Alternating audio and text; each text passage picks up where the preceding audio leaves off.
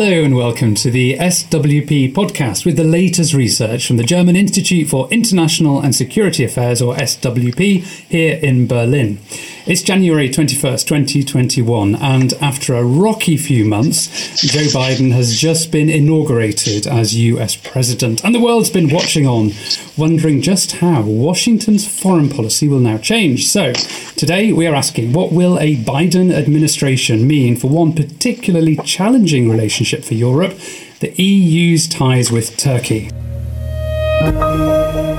I'm Damien McGuinness, Berlin correspondent for the BBC, and joining me today we have two Turkey experts from both sides of the Atlantic.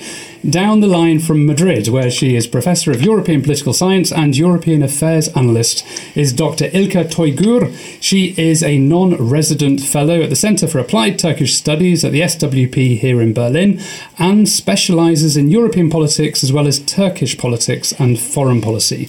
Great you could join us here today, Ilke. Thank you very much, Damien. And from the other side of the Atlantic, with the American perspective, we have Alan Makovsky in Washington. Uh, Alan is a long-time analyst of Turkish and Middle Eastern affairs, and like Ilke, is also a non-resident fellow at the SWP's Center for Applied Turkish Studies. He's previously worked at the U.S. State Department and at the Foreign Affairs Committee of the U.S. House of Representatives. Nice to have you here too, Alan. Thanks for inviting me, Damien. Now, there's been an awful lot going on in Washington over the last few months, and that's really putting it mildly. So, just remind us very briefly why is it so important right now to talk about Ankara's relationship with the West? Ilke, can you give me, first of all, from the EU's perspective, why is Turkey so crucial right now? Turkey is a neighbor, long-standing partner, NATO ally, and, and a candidate country for accession. And in addition to that, there's a large Turkish diaspora in the EU I would say there's so much interdependency between the the two. And in addition to that, there are many policy areas that the two collaborate and, and, and very intensely, I should say, be it the economy and trade, be it migration cooperation, fight against terrorism or energy. Turkey and the EU are constantly in in close contact for all these issues. So it's a tricky relationship, but it's an essential one then.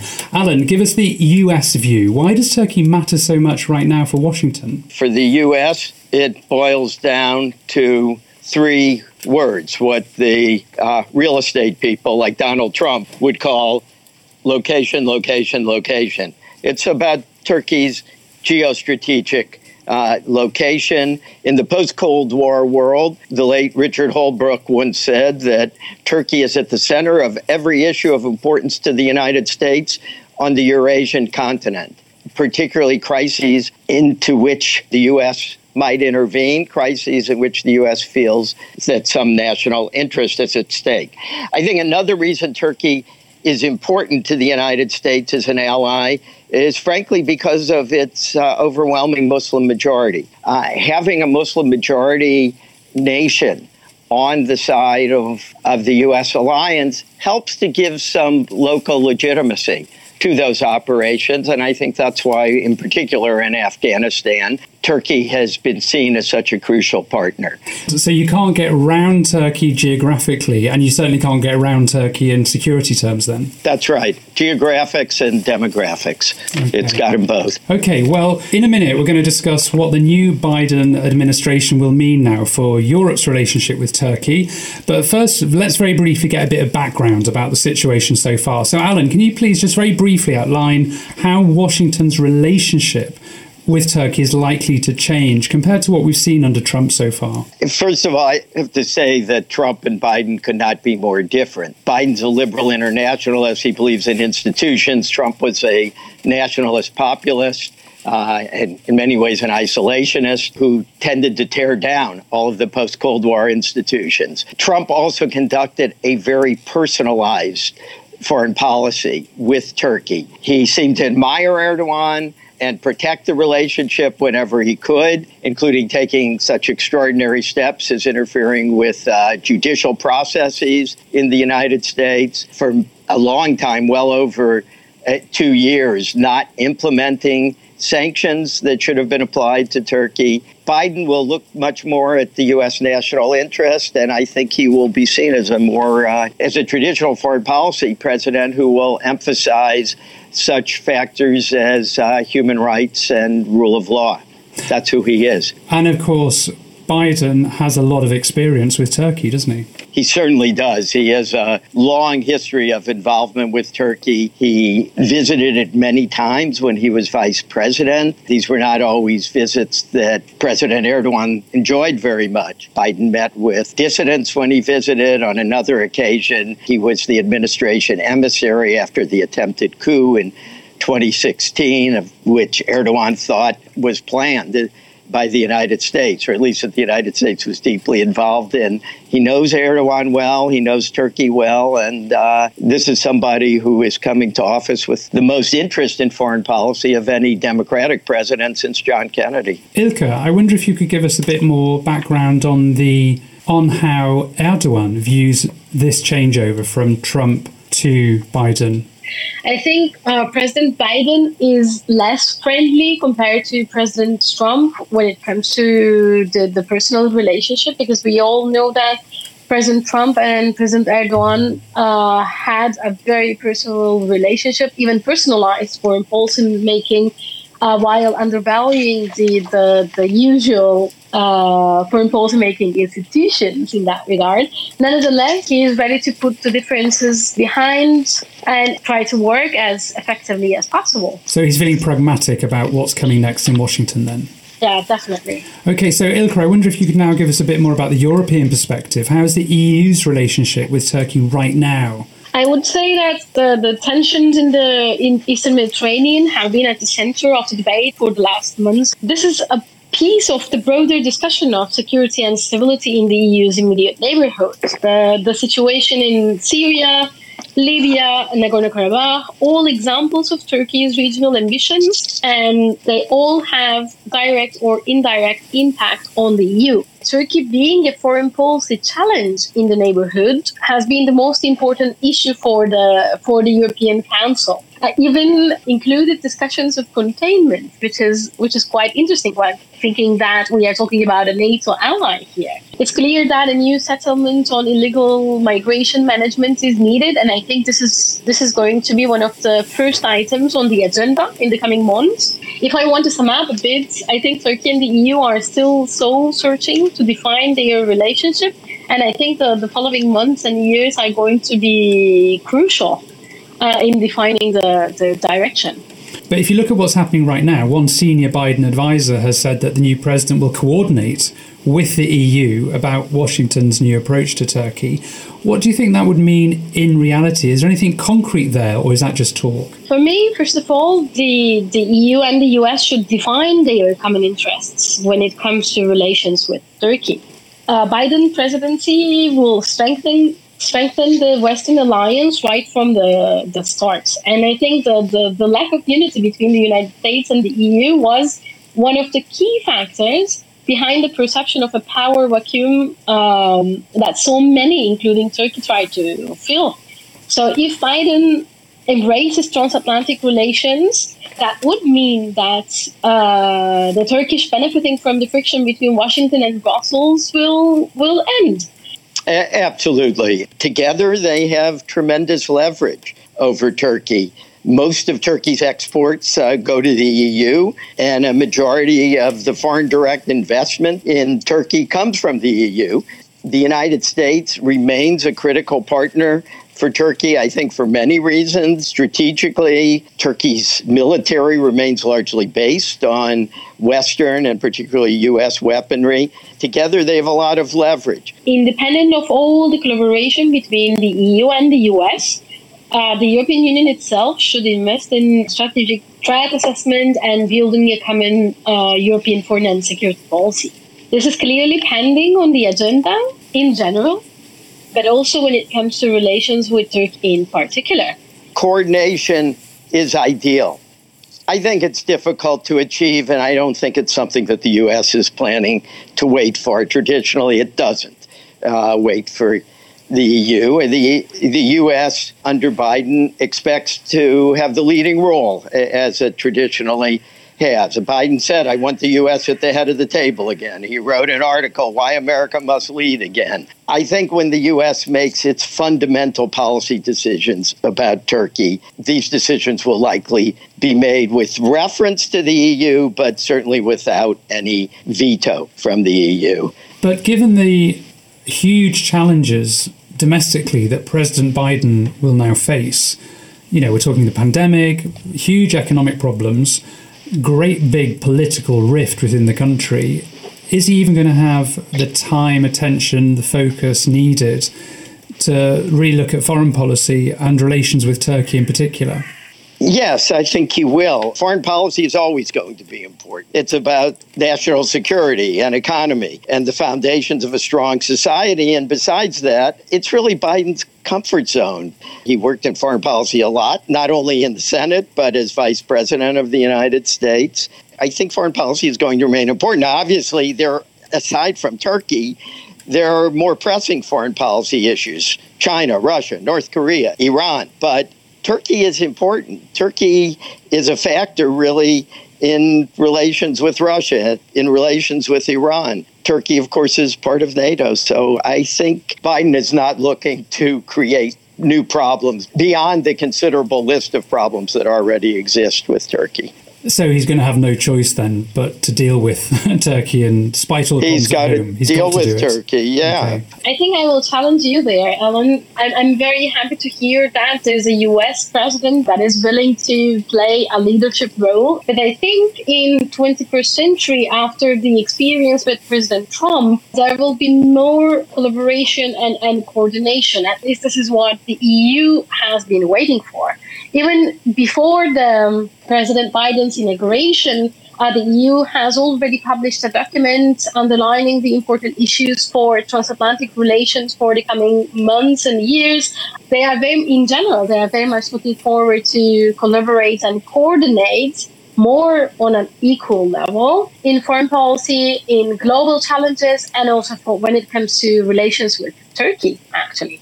Okay, raises a very important point. Europe may not be quite as receptive to um, the idea that the U.S. reflexively should be the leader as it used to be. But I think when we look back two years from now, we'll see that the U.S. is still the leader of the Western alliance. But what are the main problems that we're really going to have to tackle over the next four years then? Because of who Biden is, someone committed to human rights and to rule of law at home, there are going to be two major issues in U.S. Turkish policy that haven't been there for a while. One is that a U.S. administration is going to be talking about human rights, uh, which the Trump administration never did with Turkey. And second of all, there is a court case in New York starting on March 1st against one of Turkey's largest state owned banks, Halkbank, which is accused of conspiring to circumvent sanctions against Iran. It is quite likely that this case will end in conviction with a major fine against Halkbank, and that is likely to have serious ripple effects on the Turkish economy. Erdogan begged Trump to turn this off. Trump tried, he couldn't. Uh, the judiciary is a separate branch of government. He also, when Biden was vice president, he asked Biden to try to nip this prosecution in the bud. Its origins goes back several years. Biden said, I can't do it. If I tried to do that, they'd impeach me. And we've had enough of impeachment here in the United States for a while. So, uh, so anyway, I expect these two problems the Halkbank problem and the reinvigoration of U.S. human rights policy to be problems in U.S. Turkish relations within the first few months of the Biden administration. I think the tensions in the Eastern Mediterranean will be on the table for a while. The, the cooperation on illegal migration management is going to be tackled. And I, I think the, there will be a bigger debate on where should Turkey stand and what should be the core framework of the relationship. And we will see a discussion about this between EU institutions and member states. There are two very big problems in U.S. Turkish relationship. That Biden inherit. For one of them, at least, he was there at the beginning, and that is the issue of U.S. support for the YPG in Syria. Turkey views that as basically U.S. support for the PKK. Uh, it's arch enemy. American okay. support for the Kurds is obviously a big problem for Erdogan, isn't it? Yes, it's it's not only a support for the Kurds, but for the particular Kurdish group that the U.S. works with. This group was spawned by the PKK. It was originally set up almost two decades ago by the PKK as its Syrian branch. Why does the U.S. work with it? Because it is a very effective partner in fighting ISIS uh, and also, in many respects, in blocking Iran in northeast Syria and the likelihood is, all indications are the U.S. will continue to work with it. And of the course, Erdogan, Erdogan views the PKK as a terrorist organization, to put it bluntly. Of course, he views it as a terrorist organization. By the way, the U.S. also classifies the PKK as a terrorist organization. It's a very delicate balance here the way the U.S. squares that circle is by saying that YPG, this Kurdish group I just referred to, with, with, with which the U.S. cooperates, is not any longer part of the PKK. From the U.S. point of view, the big issue is the S 400s, the air defense missiles that Turkey has purchased from Russia. From the U.S. point of view, it's very difficult to begin to repair the relationship with Turkey in any manner unless Turkey disposes of those two S 400 batteries, for which Turkey paid to the tune of $2.5 billion, about 10% of its defense budget, and uh, commits to not buying weaponry from Russia in the future. From Washington's point of view, this is the number one problem in U.S. Turkish relations. So, given all that, given all these problems that we've discussed, what concrete advice would you then give to policymakers? In the EU when it comes to dealing with Turkey now that we have a Biden administration in Washington? I think this is a $1 million question.